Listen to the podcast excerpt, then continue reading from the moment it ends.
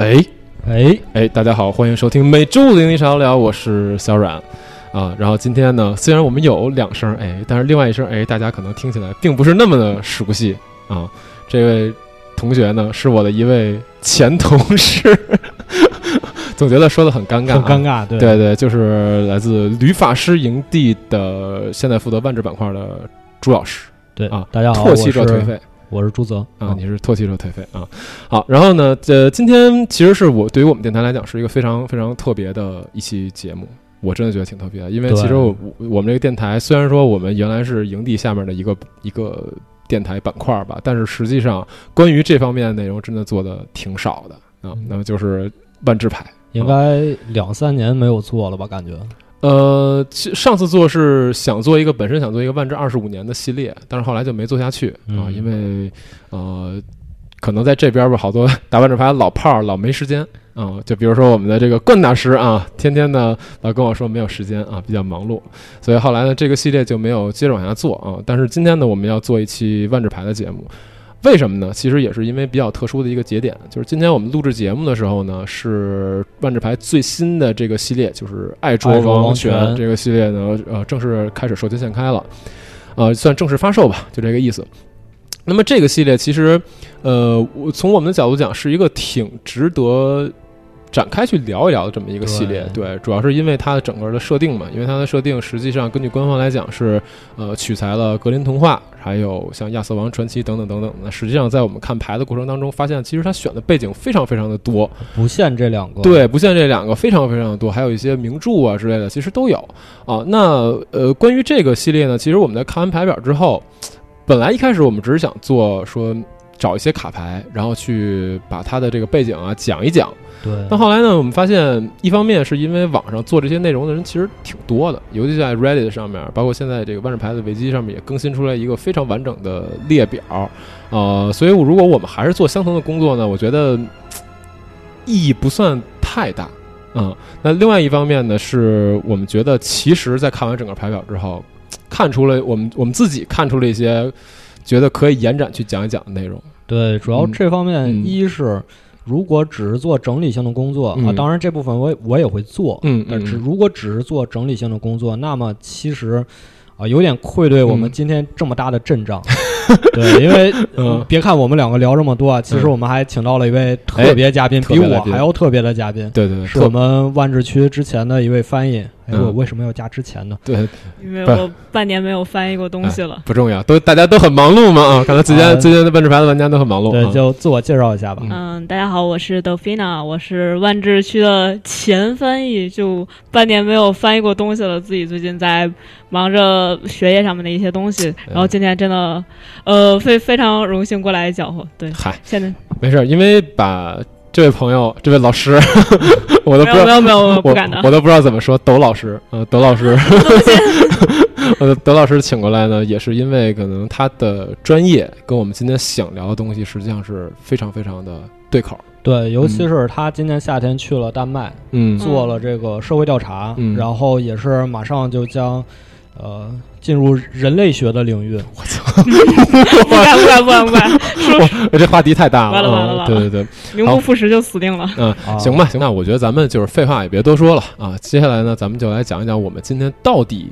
想怎么去深入探索一下这个爱卓王权啊。OK，嗯因为我们之前也说了嘛，这次嗯万智牌的新系列，它是从格林童话以及嗯亚瑟王故事种种文学作品改编而来哎的。，对，但是它又不是完整的、一一对应的把里面所有情节啊、人物啊、嗯都介绍到万智牌里，所以我们今天想聊一聊这个威士忌或者说爱卓王权这个系列嗯到底是怎么改编的这些文本。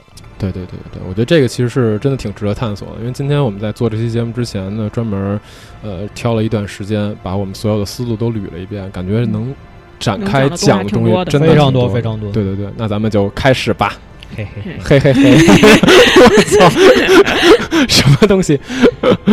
对，那我觉得咱们可以先提出一下我们今天最基本的一个概念。哎，朱老师说一下你的这个最大的这个观点。对，也不是概念吧，嗯就是对一个问题，题，一个我觉得特别适合引入这个主题的问题，嗯。就是如果是万智牌的老玩家，应该知道，在二零零七年到二零零八年的时候，万智牌出了一个系列，嗯。啊，一个环境，当时叫环境，嗯。嗯，就洛温环境。对对对，这个洛温环境后来被描绘成也是一个田园牧歌式的童话式的环境，哎它里面有很多童话中经常出现的仙灵啊、仙子啊这种嗯呃非常神奇的生物这种感觉。诗和远方。嗯对，但是呢，嗯。很多人就问，为什么明明有了一个落温环境，哎。再加上最近几年万智牌频繁的重返，重返到一个世界展开故事，嗯，为什么在这个情况下，你又出了新的一个童话系列呢？对对对，嗯。这个其实还真是，就是挺，我觉得挺神奇的。啊。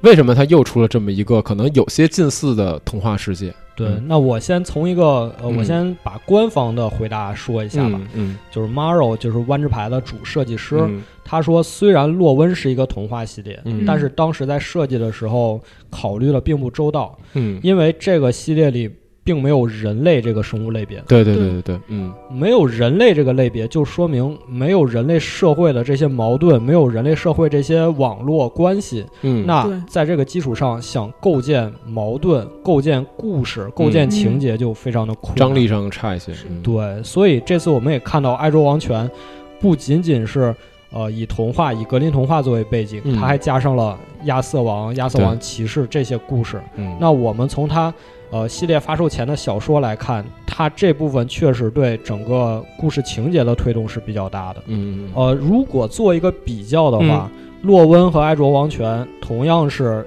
童话的系列，但是洛温可能更接近魔兽世界最早期怀旧服的版本。啊正好最近大家都在玩怀旧服嗯嗯嗯，洛温更接近怀旧服的版本。哎就是我只是给你呈现一个世界，这个世界有不同的板块、嗯。不同的风土人情、不同的种族、不同的故事，它更像是一个风俗志这类嗯。这样的东西。建构了一个世界观对，作为一个游戏开端的这种设计，其实建构是比比较较重要的的一嗯个点。对，但是爱卓王权呢，它更接近魔兽世界正式服的版本。它从燃烧的远征开始，它每个系列要开始讲故事了。叙事了要。对，嗯。比如说这个系列有你进本，那个系列你进本现在希尔瓦纳斯也快进本伊利丹，嗯。对对对。嗯，那如果说再进行一个比喻的话，就是全游的前几季和全游的后几季 不要这样，不要这样，啊，有点过分啊。啊，对。我觉得还是魔兽更贴切一点。对，魔兽更贴切一点。这就是这两个呃我的观点啊，我嗯从官方的回答引申出来的观点。哎，嗯。那如果再详细扩展呢，就是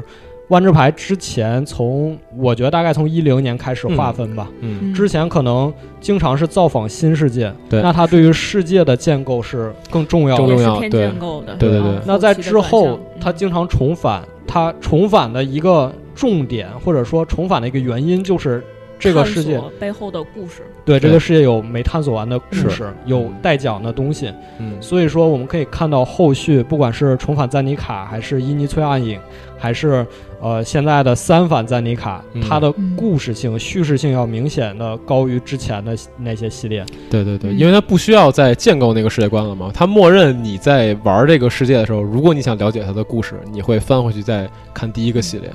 啊，对其实尤其像火花之战之前跟每一个时空对应的那个东西，就是它每一个时空那个任务相关的这一部分的时候，它的故事线就是非常非常完整的。一个时空跳到另外一个时空，我到底要干嘛之类的。但这儿也出现了一点小问题，嗯就是比如说卡拉德许和伊夏兰两个时空，嗯，嗯，因为这两个时空，它是我们现在知道它是尼可波拉斯剧情线的一部分，对嗯它为了突出这个剧情。嗯，导致整个时空的描绘变得特别的单薄弱，单薄，对对，对，比如说好多人比较诟病的卡拉德许，怎么感觉只有你一个城市啊？周围的那些什么嗯外延区全都没有提到。嗯，然后伊夏兰就更是了啊，就感觉四个种族在在岛上在一个岛上 岛上 抢来抢去，嗯不知道在干什么。啊，他为了让你买那大本儿，设定设定集。我感觉这个也是，就这个呃，我我我说一点啊，就是说，呃，《爱卓王权》这个系列，我我觉得也是，就是建构世界也好吧，或者说叙事也好，可能对于对于我啊，就是第一次看完全白表的感觉，就都是做的做的感觉都没有以前的系列好啊。然后我可能想提出的观点是，他是不是想让我们去看那个小说？再，去单独看那个小说整，然后丰富整个的世界观也好，包括是叙事也好。因为说实话，在这次的这个卡牌里面，从世界建构上讲，我觉得，嗯，相对来讲生态没有以前那么完整。它借用的点太多，然后太散了。对，就是我对于每张牌的深入认知，其实更多的就是来源于那个所谓的童话呀、背景嗯背景，就是来源于我已知的一些内容，而不是来源于他给到我的一些东西。包括说这个叙事性也是，这次的卡牌里面我没有看到太多关联性很强的东西，就不像以前，可能以前呃若干张牌里面会出现同一个情节的不同阶段，然后你就能看到一条完整的故事线。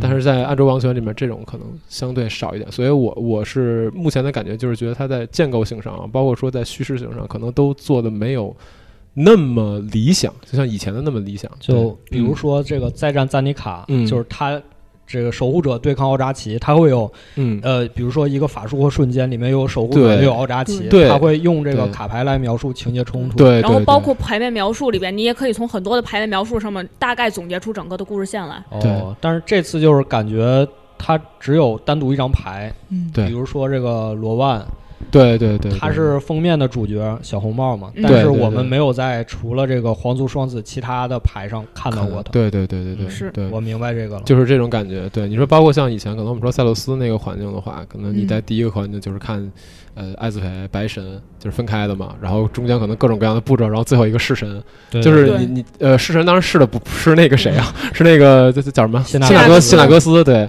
对，就是这种感觉嘛。包括中间谢纳哥斯、旅法，然后神，就是不同的版本，你感觉他会把一些明确的时间节点、故事节点，然后放在卡牌上面作为一个对。对。对，就是你感觉它这条整个叙事的这个线特别特别的明确，能串成一个故事，只需要把几张牌列出来，这个故事就出来了。然后，但是在这个里面的话，呃，当然这也是我一个点啊，就是因为呃，爱州王权目前来看的话，因为它下一个系列是重返赛洛斯，对所以如果说这两个系列没有关系的话，那它所有的故事、世界观都承载在这一个系列里。到此为止。，对，所以我我的问题就是，其实他到底在这个里面追求的是什么呢？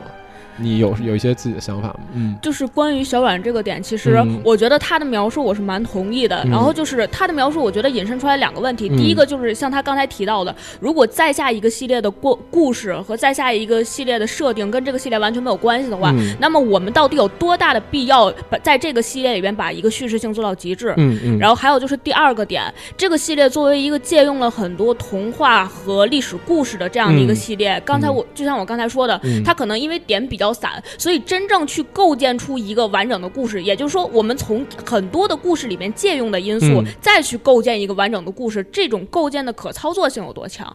在这两个点上面，我个人都是存疑的。所以我对刚才我们最早这个问题，就朱老师这个问题的理解，其实是，呃，我觉得这个童话系列和洛温最大的不同，并不是在于它叙事这个点，而是在于故事本身。嗯就是说，呃，大家有可能会就是看过全排表的话，可能会从呃这个系列里边看到几张牌，它会嗯。强调一个概念，就是我们的书页、我们的故事里边和书页外边的世界是两个世界，而这两个事件之间是有一个关联的，我们可以从我们的现实世界进入到故事里边去。对对对，也就是说，嗯这个是我个人认为爱卓王权想要传递给大家的最大的这样一个风味层面的理念对，就是说故事本身并不重要，它本身的叙事并不重要，重要的在于，嗯呃，我们是面对着一个故事的世界。嗯这个是我认为，呃，这个嗯系列最大的特点。对所以你觉得就是说，这个世界就是故事本身。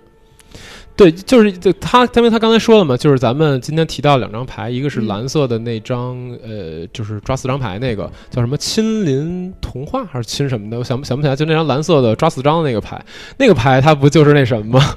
它不就是一个呃一个书的形状，然后呢，然后里面是一个童话世界，然后你走进去，对啊对。你走进去，这是一个叫亲历故事，亲历故事，对，这是一个体现那个刚才这个概念的一点。对。另外像，嗯，像他的那个、嗯。他的排面描述，就是说说书页将现实和想象分割开嘛，对，因为但其实嗯。两者之间的分割也就只有这一张书页这样的脆弱。对。然后另外一张牌是一张多色牌，叫逐入预言，逐入预言，对嗯，banish into fable 吧，好像嗯。大概是那么一张牌。对对对，对，然后那张牌也是你看到有一些，呃，类似于骑士啊或者侍卫那样的角色，然后他把嗯。一个、呃人物，就是放进了那个关到了书里，关到了那个书里，对对对对对，就是这样的感觉，可能就是刚才他所提到的这种，呃，在这个方面的一些体现。嗯，你觉得呢，朱老？嗯你觉得呢，朱老师？我我很同意。就是听完嗯你们的观点，我对我自己的反而不是很自信。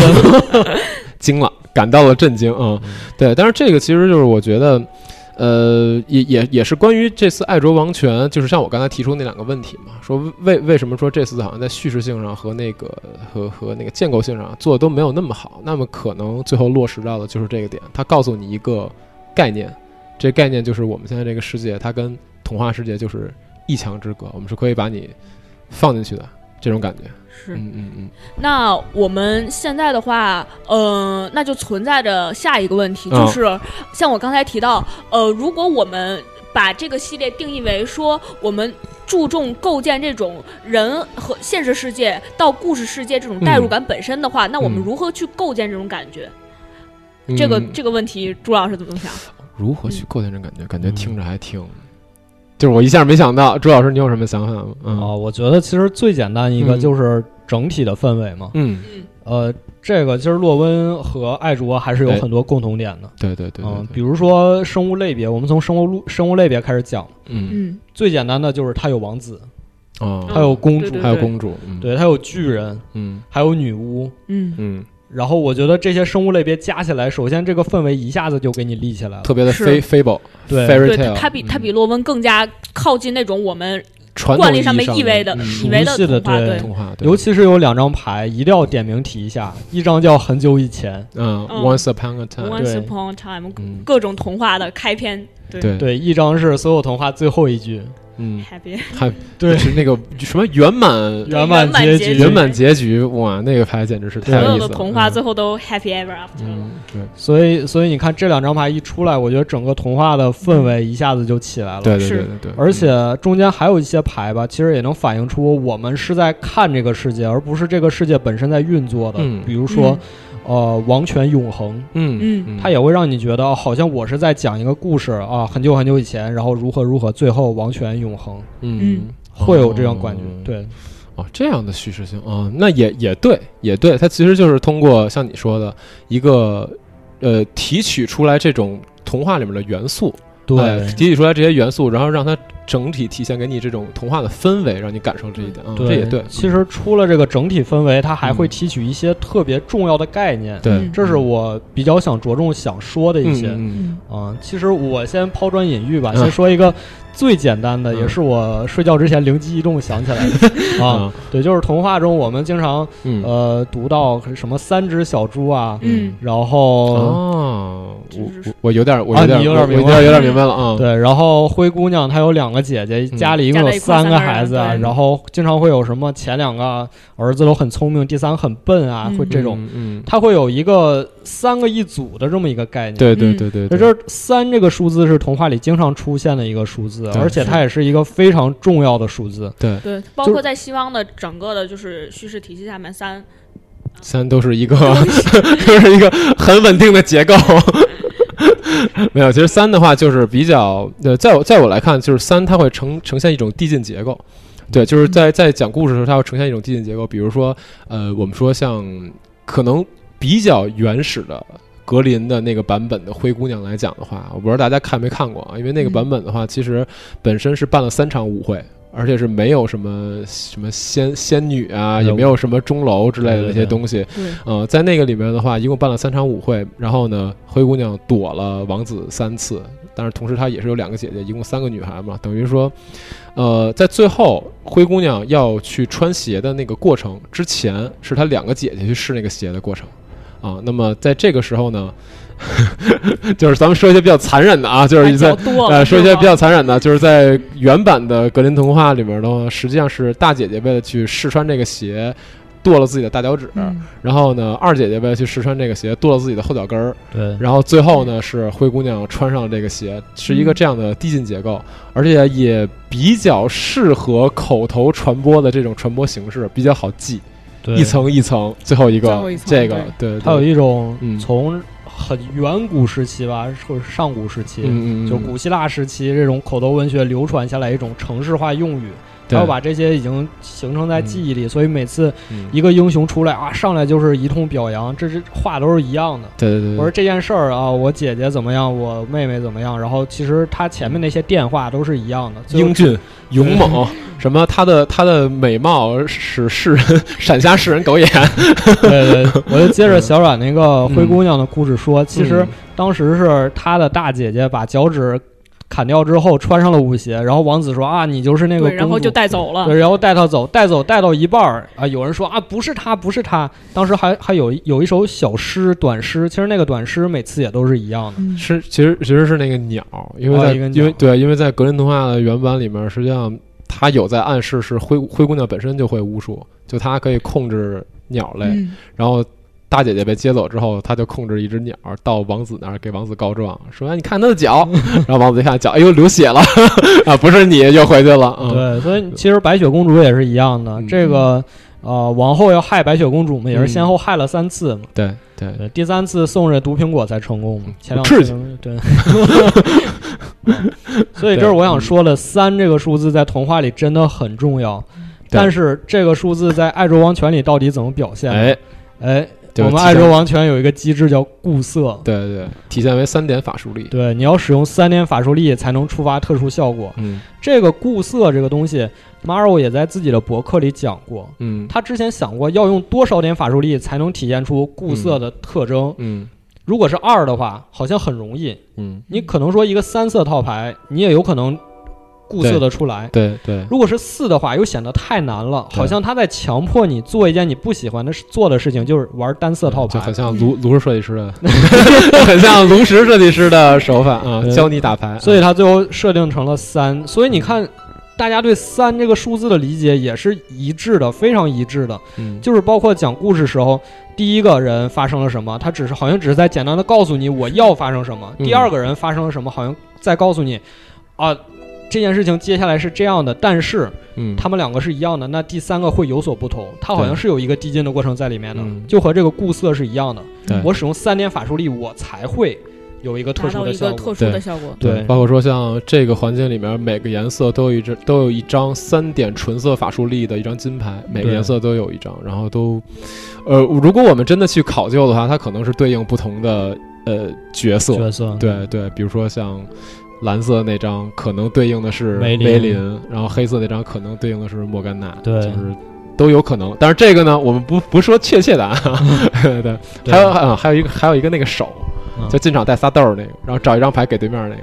对，所以嗯所以我想说的就是他，呃，爱卓王权会从这种呃概念性上来吸取童话中的一些东西。嗯。为自己所用，哎。当然这个是一个比较简单的呀，也是一个比较孤立的东西。嗯，当然，其实如果说我们再扩展一些，讲一些更大范围的东西，嗯那我想说还有一个更重要的东西就是，呃，爱之王权背景里体现的市境和幻野的对立。对对对对对，嗯嗯。对，世境和幻野，就是如果我们与用白话去说的话，其实就类似于城市跟荒野，对。差不接近这种感觉，接近这种感觉。文明社会和文明社会跟原始原原始社会，始社会。对对对对对，因为嗯。就是荒野或者说丛林或者说幻境、呃、幻野这个概念，嗯。其实在，呃很多的童话，包括甚至在很多的宗教里面，嗯。它都代表了一种未知的象征。OK，嗯，其实尤其像我们我们说，比如说像那个亚瑟王里面的话，呃，其实亚瑟王，如果大家看过《亚瑟王之死》那本书的话，它前面大多数亚瑟王跟其他王族之间发生的故事，跟其他骑士之间发生的故事，都是城与城之间是啊、就比如说我。你今天招惹我了，我跟你打仗。嗯呃，你这个骑士，呃，今天又怎么怎么着了？我们比武什么的，基本上都是城与城之间的一些事儿。它真正涉及到，比如说像野外啊、森林，更多这方面的东西，就是圣杯任务，圣就是他们去找圣杯的这一段时间。寻水兽，对，哎呀，寻水兽这个咱们可以后面来说一说啊，非常有意思。对对对，所以这个其实是亚瑟王里面可能体现呃我们所谓的这个文明社会跟荒野之间的一种对一种一种一种冲突一种关系。那童话里面可能更多的就是对，包括在嗯童话里边，像呃，我不知道大家有没有看过一部音乐剧，Stephen Sondheim 的音乐剧叫《嗯嗯 Into the Woods》，嗯然后他他也他也拍过电影，然后 Into the Woods 这个概念其实就是，呃，他是把呃灰姑娘、小红帽，然后莴苣姑娘和对和杰克，然后掺在一块儿了。了。但是 Into the Woods 它所表达的这个意象，其实就是，呃，当我们为了每一个人的 wish，为了每一个人的这种欲望，去进入到森林里边去的时候，我们才能够开始新的交集、新的冒险、新的冲突。嗯也就是说，丛林作为一个可以探索一切未知的概念而存在。对对对对对，你这个用了一个非常我非常喜欢的词，叫欲望。因为这个今天我们准备的时候也说了，嗯，嗯，这两者的对立，其实一定程度上也反映了本我和自我的对立。哎呦，上上上升了，上升了，上升了，上升了开始你的表演。！Elevating，嗯，好，也没有，我只是提一下这两个概念。好的，啊对，一定程度上也反映了一种对立。我们可以看到，童话故事里经常是一个角色从村庄走向森林，从城市走向森林，从城堡走向森林，嗯。走向高山，走向大海，嗯，好像有点国庆的意思。你知道为什么吗？嗯，你知道为什么格林童话里有好多这种东西吗？啊。因为德国有森林多。对，这个是 嗯，对，就那个意思啊。就是我们可以看到一个角色经常是从啊市境走向幻野。哎，那有人就认为，有的理论就认为嗯它是一种啊我的自我在挑战本我，嗯想要去面对本我的这么一个状态。那他在森林中经过了这些冒险，他最后不管是和解也好，还嗯是嗯达到了一个什么结局也好，嗯嗯嗯。其实它就是这么一种对抗关系或者这么一种矛盾的体现。嗯嗯嗯，那么这其中有一个我想说的就是，啊，刚才小冉也提到了、哎这个灰姑娘对这些故事，这些格林童话最出版的故事，其实都是还蛮血腥残忍。对，嗯。就就这个地方可以可以跟大家稍微说一下，就是童话这个东西，就我们现在看的那种傻白甜童话啊，基本上是到十九世纪才出现的。对，就是早期的童话的话，严格意义上讲不能叫童话，它就是一种。这民俗故事对民俗故事，民俗故事其实其实因因为那个时候的从观念上来讲，他也没有说把小孩儿的什么这种观念教育啊，跟那个大人之间做这么严格的区分，甚至没有童年的概念。对，就说你不能说，呃，现在我们都说，哎哎呦，这这些呃这么可怕，哪能给小孩儿看啊，对吧？你比如说像那个哪吒那个电影，可能哪吒做的稍微丑一点儿，呃，说，哎呦，这哪吒长得太丑了，孩子怎么办？孩子看不行。现在会有这样的一些很很很。就是很默认的一种很世俗的观念，但是在那个时候其实没有这些东西。那个时候创作的这些所谓的民俗故事，不一定是创作，有可能有可能就是确有其事，只不过进行了改编而已。然后呢，呃，这些故事我们讲给成人听也好，讲给孩子听也好，讲给成人可能就是成人之间的谈资，讲给孩子听呢，可能真的是出于对孩子道德教育。我们比如说像小小红帽这个，像小红帽这个里面的话，它可能就是咱们说的浅一点啊，孩子别他妈随便给陌生人开门，对，就是类类似于类似于这种感觉，但是它实际上是承担的这样一种作用，它写的越残酷啊，呃，可能对于孩子的教育意义越好，然后成人之间呢，也可以把它真正当成一个谈资去去做，因为像格林童话的话，因为格林兄弟本身他其实是从事民俗嗯。研究和语言学方面的东西，对，嗯，所以说他。在写故事的时候，本身的初衷其实未必是说说像我们今天想要给孩子读童话那种对、嗯。那那种概念。包括像安徒生在写他的童话的时候，安徒生曾经自己自述过说，嗯。我写童话的时候，我是写给孩子们看的，但是我从来没有忘记过在孩子身边的成年人。对对对，嗯，他必须要写出那种，就是一是是给孩子看的没错，但是嗯。二，你成年就成年人作为一个嗯可能会阅读到这些的人，然后一定要具备就是成年人阅读的意义，可以给他们一些思考的点。对。也就是说，孩子可能从这上面看到一些可以为他们所看到的，可以为他们嗯所给他们一些帮助的东西，但嗯。同时、嗯。成年人也可以在里面获得更深的思考。对。这个是童话创作的一个意义。对对对对。OK 嗯，那刚才两位也讲了很多了，我再回到我的主题上来。好，就是说，嗯，就是说那个嗯世境和幻野的对立嘛。哎，嗯。因为这个童话它有这样的背景，所以它嗯，最初版的或者说最原始的童话，嗯难免有一些很残忍，对对对，对呃，甚至我们现在认看来是很邪恶的一些部分。是。那这个邪恶的部分，在万智牌采取了这种对立的策略之后，他就可以很巧妙的把它都放到幻野里，嗯。嗯，就是他提供了一个平台，来把这些东西再重新给你展示回来，对。就被那种呃现在我们改改编过的格林童话抛弃的部分，再把它重新用一种方式带回来。对对对，这个其实，在万智牌这次的系列里面，就是对于我们可能一些常常规上的认知的童话吧，其实还是比还原了一些它原来原来有的那些部分对啊，甚至是甚至说有的就直接做了翻转，就就大大家他的嗯曲折做的还蛮蛮有意思的，蛮微妙的。对对对，就是他也保留了一些呃，也保留了一些我们现在习惯的版本，嗯比如说有有一个灰姑娘的水晶鞋。对，灰姑娘那个肯定对是习惯的吧？那个版本，嗯、在原版的灰姑娘里面，那个鞋好像都不是水晶的，没有水晶我记得不是水晶鞋，原版里没有对水晶鞋，不是没有水晶鞋，对但是它依然保留了我们现在熟悉的这个概念。但是同样，它在一些部分里边也做了一些就是呃删减或者说呃还原。对对对，啊，你想说的是删减和还原吗？就是我觉得水晶鞋属于嗯。试镜的这一部分，对。就它会把一些我们已经可能已经确定认为它是美好的东西，那我就变一下，归入对。嗯。哦，我是觉得就保持这个美好，嗯、对，啊，保持这个美好，保持这个美好。哦它把一些可能我们之前认为是邪恶，哎呀不适合小孩看，啊它呈现出来了，用用对它某种方式，不，嗯。它用一种真的很真实的方式嗯呈现给你，因为。呃，我觉得万智牌至少十三加嘛，对对嗯，它这个嗯。受众其实应该年龄层次算十三是比较往下也玩不了，嗯它是比较高了，所以嗯。它真的会把这些东西实实在在的表现出来。嗯其中像什么蓝胡子的故事啊，还有什么这个那种什么纳饼入炉这张牌，啊对，纳饼入炉，就是食人的这种是。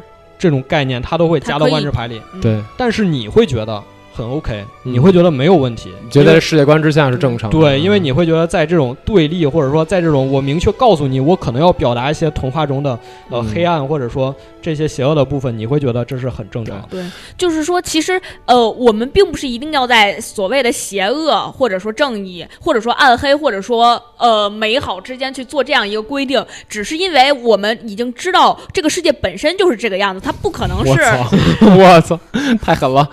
啊！继续继续，太狠了，没有，就是说嗯。它不可能是一个单一层面的，所以我们甚至没有必要从道德这个这个维度去给它给它做一个划分，它就是这个样子没这个。没这个必要，我是觉得就是觉得说非得给他上纲上线之类的，我觉得没没有必要。没这个必要。嗯就是刚才说的纳饼炉那张牌，大家那画儿仔细看一下，你看一下那饼啊，那饼上面可有点东西，对，所以那个你你你理解他要表达什么就行了。然后另外呢，可能还有一些牌，呃，有一张牌实际上是我特别想说的，嗯。就是那个吹笛手。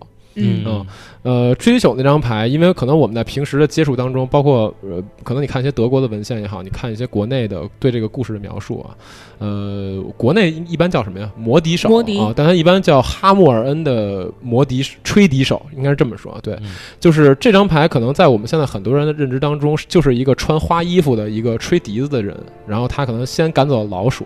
然后呢，跟这个城里人去交涉，想获得奖励的时候，然后城里人不给他，然后他再吹笛子把城里的孩子全带走了。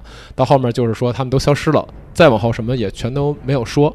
啊，当然这个这个故事是我们现在接触的版本，然后整个这个吹笛人的形象显得也比较就是正常，嗯，像一个正常的穿着花衣服会吹笛子的人。仅仅而已，但实际上我们看到这次这张，呃，吹笛手的这张牌上面就已经体现的是一种比较暗黑的形象了，比较暗黑的形象了。这个其实，呃，可能和原本的也稍微接近一些吧，接近一些吧，因为可能在原来那个故事里面，它最后是有一个结局的，就是说这些城里的人他们出外找这些孩子啊，找了好久之后，发现在在一个山洞里面发现这些孩子，这些孩子早就已经饿死了，等等等等，各种不一样的版本。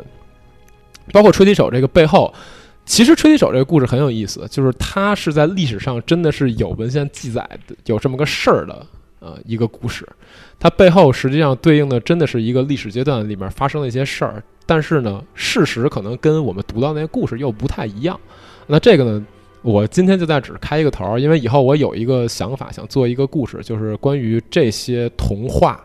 它涉及到那些真实历史，就是它这个故事怎么来的？因为一个故事诞生，它不可能是毫无缘由的说我就凭空想了这么一东西，还原它的民俗本身。对，就是还原说还原说它这个故事到底是怎么嗯有这么一个故事的？因为我觉得说实话，吹笛手这么一个故事，你让我凭空想。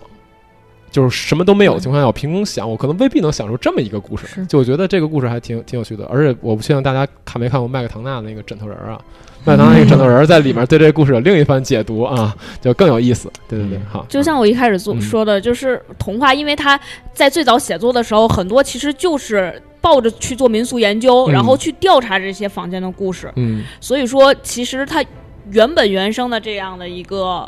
可能是现实中的故事，或者是一些什么因素导致你会你会写出这样一个故事来，这个嗯。确实是一件蛮值得研究的事情。对对对对，嗯。OK，那我们接着我刚才提的东西讲啊，就是我们已经说了，呃，爱卓王权从嗯。这些文本中借鉴了什么。嗯。那接下来我想提一个他们没有借鉴什么。嗯。他如果大家读过《格林童话嗯》和《亚瑟王传奇》嗯。啊，当然主要是《亚瑟王之死》这本书，嗯。嗯大家就会看到这两本书里有很重的、很浓重的基督教色彩。对太重了，可他妈太重了，我操！嗯，对，就是你你就你就感觉这个，你当你读《亚瑟王之死》这本书的时候，你就发现里面的人哇，就是不行了，就我的主啊、我的主就已经到这种程度。其实是很正常的，因为骑士这些精神，它就它是本身就是对对宗教性的对对对它就是基督教的要求，不然为什么会有十字军？为什么会有圣战？对对对，对，包括格林童话也是，我们刚才也说了，它确实有一些作品创作出来就是劝谏型的对嗯啊，告诉你要信教，告诉你要向善嗯嗯啊，经常有的故事什么呃。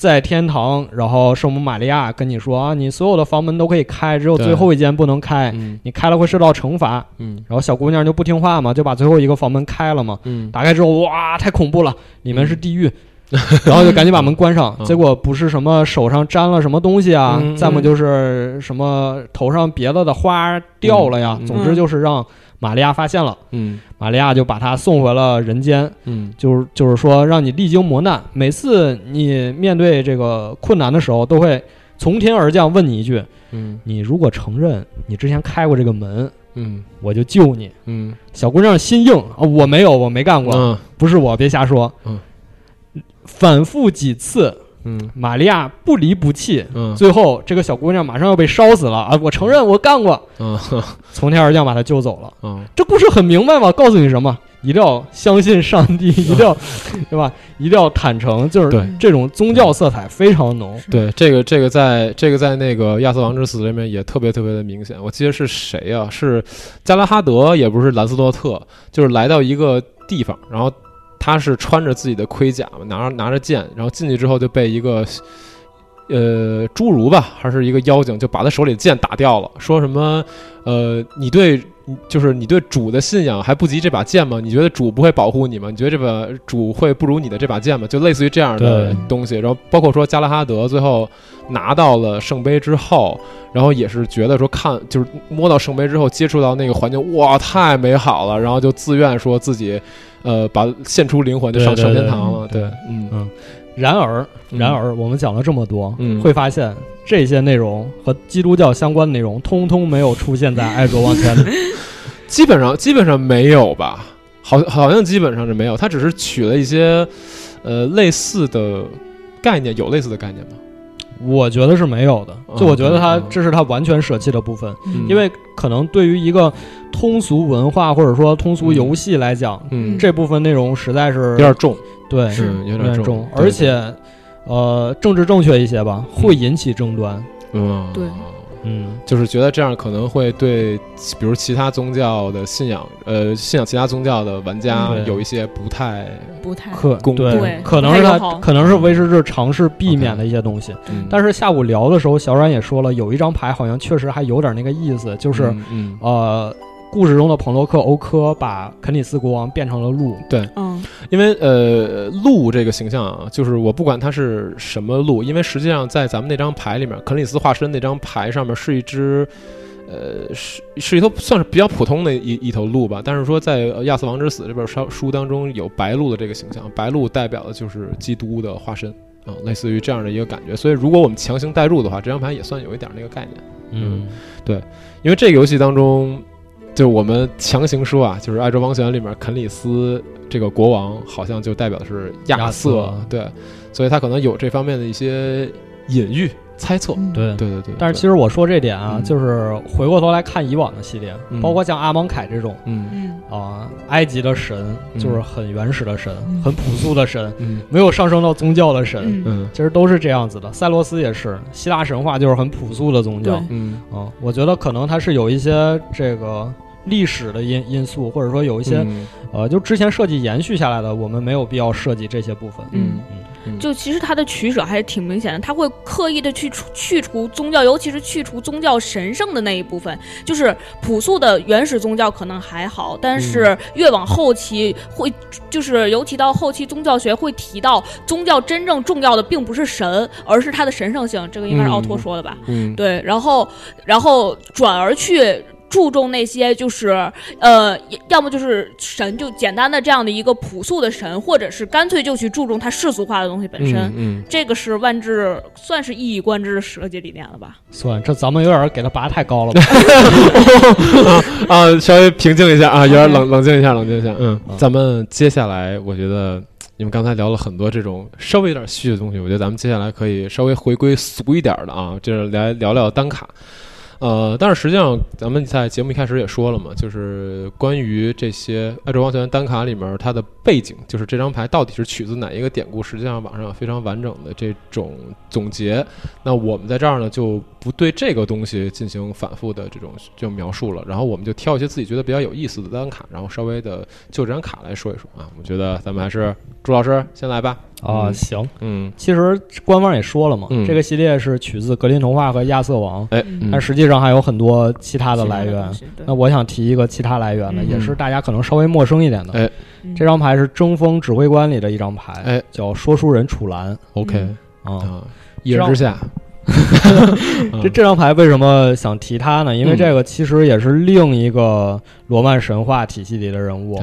他这个名字很有意思，嗯其实他原文就是原文的名字啊嗯。嗯。是两部分，第一部分的意思是狗，嗯。第二部分就是结合起来就是养狗的，OK，嗯。嗯。啊。这个楚兰是一个养狗的人，啊他的作用是什么呢？他在故事里的作用就是说书，，OK，就是故事的讲述者嗯。OK，啊。因为他养了很多恶狗，帮他看家护院。嗯。但有一天呢，他叫了朋友来，但是结果给这事儿忘了，所以他的狗还照常的在门口。他朋友来了之后进不去，嗯。然后把这个看家的狗给打死了。嗯然后他朋友很过意不去，说：“那我就我帮你看家吧。”嗯然后七七次之后才有了这个整个故事后续的剧情。嗯所以说他在故事中扮演的是这么一个角色，并不是很主要的角色。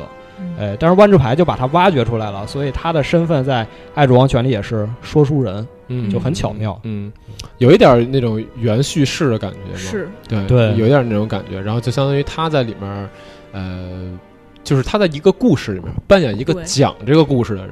对，而且当嗯。存在着一个叙事者的时候，嗯。我们其实就能更能感受到，就是嗯。我一开始说的故事和现实这种抽离。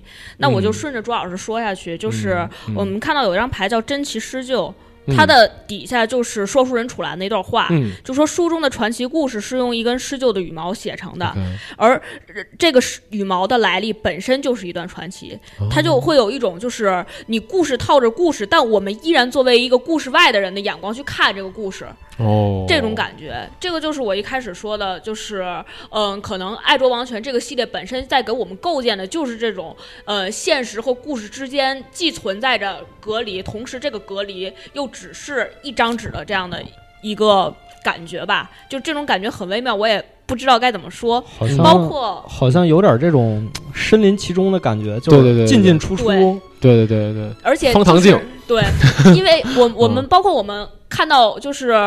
刚开始我们提到格林格林兄弟，他们嗯本身是做语言学的嘛，对，嗯就其实呃，语言学大概从就从结构主义到后结构主义，他们也会重视一个意义的无尽。嗯，对对对对对，嗯。然后嗯 OK 嗯没事，你说说 OK 嗯呃，然后说到说书人这一点的话，我可能就再提几张牌。嗯就是我们会发现这个系列里边其实有很多仙灵，嗯然后仙灵底下它会有很多类似的叙事，嗯就比如说像那个那个捣乱的那个莽撞仙灵，嗯然后它底下就会写说，呃，虽然历史是由胜利者写就的，嗯但是经常会被捣乱者改写。对然后包括像呃，还有一个那个叫做古籍籍骑兵对。嗯然后他底下会说说人类很健忘，是因为就是我偷走的每一张书页，呃，就会成为他们无法想起的秘密。就是这个东西被我们改写了之后，就真的被改写了。从此之后，我们以为的历史就是书里本身写的那个样子，哇而从来没有想过改写者。对谁控制了过去？哦，谁就控制了未来来是的对这个就是、这这个是算是关于我们读到的历史的这样的一个可能性的嗯描述。对，而当我们在描述这个的时候，其实我们也会想，就是我们的历史本身可能就是一段故事，而我们现在作为一个故事中记在故事中、记在历史中的人，同时嗯也作为一个说书人，以后有人来说我们的书，对对对，对很有趣，很有趣。哎，这个这个这个真的，这这个真的很有意思。这说说到说到一个让我觉得真的非常有就是有感觉的一个点了。我因为这个有、哦就有点让我想想到了，就是就尼采跟福柯他们这条线上那个谱系学嘛，嗯，对，就是谱系学那那种感觉，它里面会提到一个观念，就是我们。不认不认某一个东西，它确实是真的；也不认某一套方法，它确实是真的。嗯我们就就是陈列这些事实，陈列这些事实。因为所谓的这个呃历史，我们现在所谓的这些历史，其实呃有一个点，比方说大家可以想一想，史料你怎么去做选择？我现在记录出这些东西是我选择的史料，对吧？那这些东西我到底因就就什么原因去做选择？对，对吧？比方说，我现在想去研究三国时期的这种军队生活，那嗯谁能谁能告诉我我是选，比如说谁能选呃谁能告诉我我是选一个将军的史料更有意义，还是选一个军营当中的小兵的生活更有意义？对，甚至说选一个平民的生活更有意义。但是实际上，我们现在看到的史料，基本记述的都是大人物。啊，皇族也好啊，将军也好，各种各样的大人物也好。那么为实际帝王将相做家。对帝王正相，在帝王将相，那么实际上你你选择这些史料，真的对于还原那个历史时代更有意义吗？我觉得也不一定。其实就是这个东西在于，就是撰写历史的人，他们本身，嗯。呃，撰写历史只在于什么？就是当你在撰写一段历史的时候，选择的史料可能跟你的意志是相关的。也就是说，包括我们在做很多研究的时候，其实我们是为了我们能够得出的结论来嗯。寻找依据的，而嗯。不是说我们通过什么得出了结论。对，先先开枪再画靶子。对，我的天，呃，你你真是有点过于真实。哎呦，对对对哎呦，对，而且我我真的觉得，就是这次呃像《爱周王权》里面提出这个仙灵的整个势力，都都其实都在挺挺呈现他刚才说的这种感觉，大多数都挺呈现他刚才说就是我记着还有一张仙灵，下面写的是嗯每一个来幻野冒险的骑士，只要仙灵看到了，不管是帮你还是害你，他嗯肯定都会干预你。对，都会掺和你一下。对嗯，这个干预这个词就特别的妙。是，嗯嗯嗯，哇，这个太有意思了。还还有什么更还有什么更多的吗？来来来，继续输出呃输出。嗯 呃，再再说一个、一个小点吧，就是嗯其实我也觉得蛮有意思的。嗯呃，就是刚才我们朱老师提到，就是呃，可能《爱捉王权》里边会对原来的童话一部分进行了保留，同时嗯一部分进行了改写。嗯呃，那我们提到，嗯、我自己觉得比较有意思的一张牌吧，嗯就是我们会看到这这里面肯定是借鉴了很多呃，Jack 和他的那个金豆子的嗯那个对，事件嘛。杰克和魔豆。对嗯，然后在原本的那个故事里边，Jack 应该是呃顺着豆茎爬上去，然后嗯解决掉了巨人之后，把下来把豆茎砍断了之后，大家一起 happy ever after 了。嗯然后，嗯、爱之王村里面有张牌叫做豆茎高耸，嗯然后这张牌他讲的底下讲的，他说的是等到他反应过来魔豆该是拿来种的时候，已经为时已晚。嗯然后包括他的。这张结界的描述在于，就是劫富的生物，嗯呃，具有延世异能，然后额外具有巨人类别，加三加三，嗯就是等于说，我个人对这张牌的理解，其实就是豆茎本身它就是巨人，嗯这个是他对于就是原有的童话的一个挖掘。就是原有的童话，他会说说我把豆茎砍断了，我们阻止了巨人通往呃，就是可能通往现实世界的这样一个渠道。对。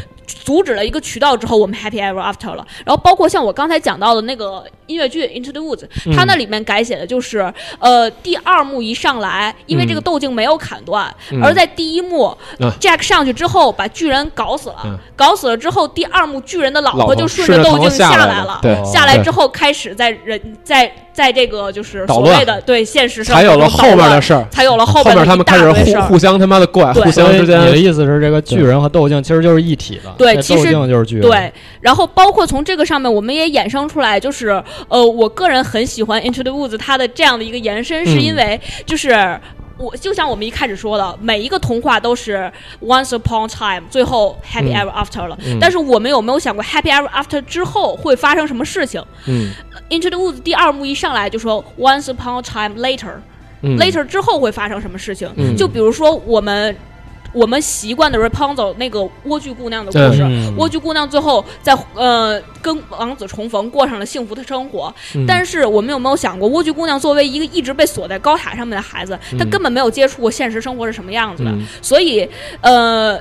Into the Woods 这个音乐剧给了我们一个结果，就是莴苣姑娘下来了。下来之后，呃，原本 Happy Ever After 了。第二幕一上来，因为巨人下来了，而他完全没有经历过现实生活的所有的就是所谓的黑暗或者磨难，或者说他根本就没有经历过现实这个东西，所以他是整部剧里面第一个死掉的角色。嗯这个东西也是一个就是对于原有童话的挖掘，所以包括《爱捉王权》，其实他也在提醒我们，虽然他是从各个童话、各个故事里面借鉴来了很多因素，但是这种借鉴一方面也体现了它的挖掘。也就是说，我们在一些我们已经熟知的故事上面还有什么挖掘的空间？而这个挖掘的空间进一步，其实我们自己本身就是那个改写故事的先灵。哦，哇，上升了，圆满了，又上升了，圆满了，哇哎，这个，我、天哪！等一下，你让我让我想想，我觉得这，我觉得这个这个这个思路真的挺有意思的。对这个思路真的挺，而且结合结合刚才咱们一开始说的那个，就是故事和现实世界一墙之隔，呃，一指之隔的这这个这个这个观念的话，我觉得，哦，这么解释真的挺有意思的。我的天，哇！突然之间就就拔了拔的倍儿高，朱老师你觉得呢？原来我们想要的是这个效果吗？对对对，哦嗯，，果然还是得找有学问的人。行吧，嗯就是感觉也录差不多了，那最后咱们说一个可能不能播的吧，啊，什么呀？啊，什么什么？嗯就是《爱卓王权》的封面，嗯。罗万肯里斯嗯，嗯。啊，其实他的形象很简单嘛，大家一眼就看出来了，小红帽嗯，对吧？但是小红帽这个故事很有意思啊，很有意思。对，就是呃，我我稍微说两句吧，嗯。因为因为那个可能要提一下这个就是格林格林兄弟，因为他们这两个人刚才也说了，他一开始是做做民俗对，做民俗语言学的，他们其实呃那个时候在十九世纪初。决定要去搜集故事做这个格林童话的时候，其实他们最初是抱着一个更大的目的，就是关于那个时候德意志的整体的民族性。嗯对啊，因为那个时候其实在，呃神圣罗马帝国的统治之下，德意志的整体的民族性是比较分散的，比较差。他们是希望通过童话的这种形式，然后嗯，不能说童话，就这种民俗故事的这种形式德，国文学，对德国文学这种形式去统再次去重整这种民族性啊。那么那个时候他们就开始搜集各种地不同地方的故事啊。但是其实，在搜集的过程当中呢，呃，很多故事都并不是来源于德国本地，因为他们那时候可能呃，比如接触到的呃内容里面，大概只有百分之四十是文本。然后剩下百分之六十都口传，对呃，百分之六十的口传里面呢，他们采访的很多人可能在阶层上都不太低，都是那种可能算是呃，比如说会会说一口流利的法语啊，其实接触过大量的这种法国的文化的这种呃，可能夫人也好啊，或者爵士也好，反正类似于这样的感觉。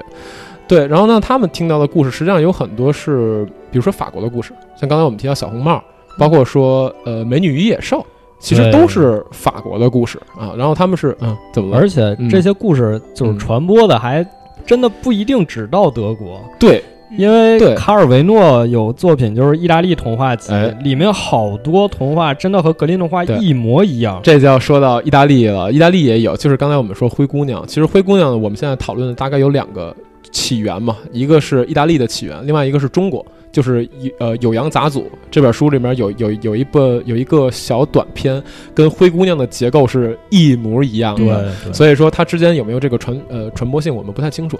但是基本上像格林兄弟最后收集上来的故事，我们可以说是欧洲的故事，不能说是德国的故事，呃大量是欧洲的故事。哦，那其实，在这其中呢，有很多故事的原始版本，真的他妈的就是没法看，你知道吗？尤其像小红帽，小红帽最原始的版本里面，就是小红帽在跟呃扮成外婆的狼沟通的时候，呃，狼的语句里面有很多话，比如说，呃，可能小红帽会问他，哎，什么外婆啊，你的，呃，我们假设说你脚，你的脚怎么这么大呀？爪子为什么这么对，你的爪子为什么这么大？你的脚为什么这么大呀？类似于这种，在法语原版里面，他回答那个内容里面，可能我们文本上来看，就是什么，因为我要用它抱住你啊之类的，用它好好抱住你啊什么有一些之类的。暗示？对，实际上他在问的时候，那个手那个词，可能在法语里面还有另外一层指代的意思，指代的是对，嗯，那个东西。对对，然后然后狼回答他的时候说啊，为了好好抱住你啊，然后这个又有另外一层指代的意思，可能是我要跟你，哎，就是。对对对对对，啊，比较深层次的意思啊。刚刚德德老师有话要说是吗？叫这个，真的很奇怪。嗯，对，那就抖抖菲娜老师啊，嗯抖菲娜老师对这个有什么想说的吗？嗯嗯，其实其实也没有什么吧，就是呃，我我就沿着朱老师和小冉这个说吧，嗯嗯嗯就是因为像嗯，单纯来说小红帽这个故事的话，其实我们现在基本上都默认为它是带有那方面的隐喻的。嗯呃，甚至后来的很多版本可能会把这个隐喻做得越来越明显。嗯就是可能因为在我们今天所谓文化也比较开放嘛，就大家也都都都明白是怎么回事儿，所以嗯这这方面的暗示会做得越来越强。包括现在重排的很多呃舞台或者是电影之类的，像我刚才说的《Into the Woods》，它呃应该是最近几最近几年来的。重排有一个版本，就是真的已经明显到了，就是把床铺铺开，几个人瞪着铺开，在给给观众前面看，然后非常明显的呃这方面的暗示。对对，对，嗯，今天给 Into the Woods 打了很很打了很大的一个多的广告啊，然后大家可以去看一看。但是我记得网上好像应该有视频，网网上有视频，对，网网上有视频，就是很好看的一个话剧啊，而且那个本子写音音乐剧，音乐剧。啊，音乐剧，嗯音乐剧，而且他那个本子写的还蛮有意思的，大家我真的很推荐大家去看一看。就他是把那些刚才我们说的很多童话故事串联在一起了啊。嗯。对，然后呢，那我可能接下来可能顺着他说的一个啊，就是关于这些童话故事里面他要传达的内容。呃，因为呃格林童话其实在第一版的时候也是就是被毙了，呃，这个口碑非常非常的差，就就就是当时的人觉得说你这个东西怎么能讲给孩子呢？我们大人都觉得有点过分，对吧？然后呢，可能在第一版的时候就是其实接受度并不是很好啊。那后来的后来呢，就是这个这个格林呃格林兄弟就是看到这个反应之后就开始改。其实后来我们接触的版本啊，是格林兄弟改了非常多年之后改出来的。他们改格林童话这个故事集大概改了四十多年对啊，最后改出来的一个版本。但是依然不是我们看到的版本，我们看到的版本可能还要再就是可被谁改可林安德可丽尔，就这种感觉非常净化之后的 purify 的一个版本啊。对，然后呢，呃，其实我们说像那个时候格林兄弟写的那些他改过的那些童话，哎呦。这你都可以去考证一下，就他们对原来那些童话进行了大量的改编以及删减，甚至把若干故事揉成一个故事啊。对呃，都有，全都有。对，呃，其实它传递的东西呢，可能不只是我们刚才说的浅层的教育意义，它还有一些隐含的一些嗯价值上面的。呃，或者意识形态上面的一些传递，就比方说，他在小小红帽的故事里面加了一个那个猎人去救他的这个形象，这个形象是嗯。格林兄弟自己加的啊。其实嗯。一方面啊，我们从一些比较那样的角度去讨论，它其实也在凸显一个就是男性男性男性强权社会的这种感觉。他在给孩子传递说，一方面啊，孩子你不要给陌生人开门；另外一方面，我在给你传递社会里边男性强权的这样一个呃，可能有这样的一个概念在里面。我不呃，因为因为说实话，在大量的这种童话里面，大量的格林童话里面都有一个，就是不是不只是一个，各种各样的男性角色都会有这方面的一个包偏向。括嗯不不只是格林童话，现在大多数的故事可能都会传达这样一个理念。嗯嗯嗯，对，亚瑟王也是，对因为有一张牌就是嘛，就是还是指挥官包里的那个嗯。争锋包里的，嗯。就是高文爵士，嗯。嗯。实际就是亚瑟王王后的一个嗯，勇武版。对，就是那个桂尼桂尼维尔。薇桂尼薇尔。的一个因为嗯。之前这个文学中女性都是柔弱的形象对，都是很被动的形象，但是在万智牌里，他反而把它设计成一个这回着大锤的爵士，嗯。什么巨锤、零费佩戴，直接一脚就击毙了对手。他嗯把他设计成这样一个角色，而且插画也是这样的。实际上就是非常具有一个反思意义嘛。对就是他嗯觉得在现在这个社会的话，我们不能够再去。呃，重复啊，再去重复以前的童话里边那种可能比较老旧的价值观，我们需要有一些自己的思考在里面。哎而且这个也算是童话的一个现实意义吧，嗯就包括是一个历史故事的一个现实意义。嗯嗯嗯嗯，对，所以我们最后还是回到小红帽，也就是罗万嗯肯里斯，嗯他最后怎么了呢？嗯在故事的最后，他点燃火花，嗯嗯来到了火线齐心的这个世界。嗯因为我们知道艾卓这个时空，其实它发生这故事发生的时间线是在火花之前火花之战之前的，嗯所以他在那个时候点燃了火花。如果我们再结合之前提到的暗示，这个火花好像也有点那个意思嗯啊。那最后他点燃火花离开了，谁去追的他呢？嗯就是很多人说的，这个小红帽故事里的猎人，在爱啊国王权里贾就是路贾路，贾路 所以你看啊，罗万、贾路，就差一大灰狼了。这又构成了一个故事中的这么一个形象的嗯完整性啊。哦，所以这是我可能可能今天要说最后一张牌吧。嗯，我我真的啊，就是我今天听完这么多，我觉得不管是不是我们过度解读啊，但是我觉得能能能这么理解。我我觉得觉得能这么理解，因为今天其实这么聊完之后，我对于我一开始提的那两个问题，已经觉得有些就是有有一些理解了，有些释然了。就他可能真正的叙事不是在呃以前的常规意义上的那些牌叙事，面本身，对，可能就是刚才咱们说这些，这是一种可能性。我不嗯能认为它一定是真的，但我觉得我们能解读出这种可能性也还可以。对嗯对对，所以这就是我们从单纯的讲解《埃卓王权》里面这些牌提到的，呃，对应文本的哪些内容，嗯我们从这个方面进了一步。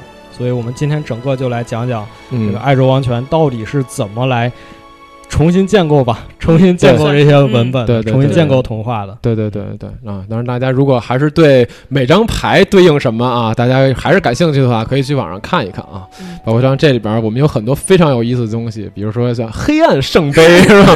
永恒顶货、黑骑士啊，黑骑士，嗯哎呦，黑骑士真是太棒了。对，然后还有你们也可以去探探讨探讨哪个骑士对应的是兰斯洛特呀，哎哪个是高文，哪个是加拉哈德呀这。要说的太多，嗯还有一个什么达拉蹦巴，对对，达拉蹦巴，对，甚至说咱们在这次的牌里面还有一张牌对应的其实是巴黎圣母院的典故，然后大家可以去找一找。好，那我们今天这期节目我觉得差到这儿也就差不多了啊。然后大家如果听着对这个童话这种题材有意思的话，我们以后还可以接着做童话这方面的内容就。主要做一做童话嘛，对就没万智牌什么事儿。万智万智牌以以后再说，我们跟塞洛斯的时候再聊什么啊希腊，呃就那那个那种东西，古典一点的东西啊。对嗯这个这个朱老师可以自己聊。三 三个月后见是吗？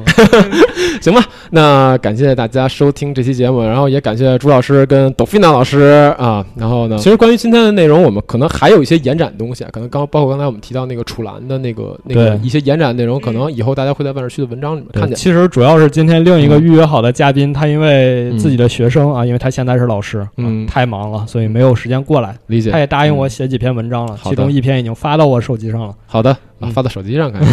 行吧，那不废话了，感谢大家收听这期节目，我们下期再见，拜拜。拜拜。拜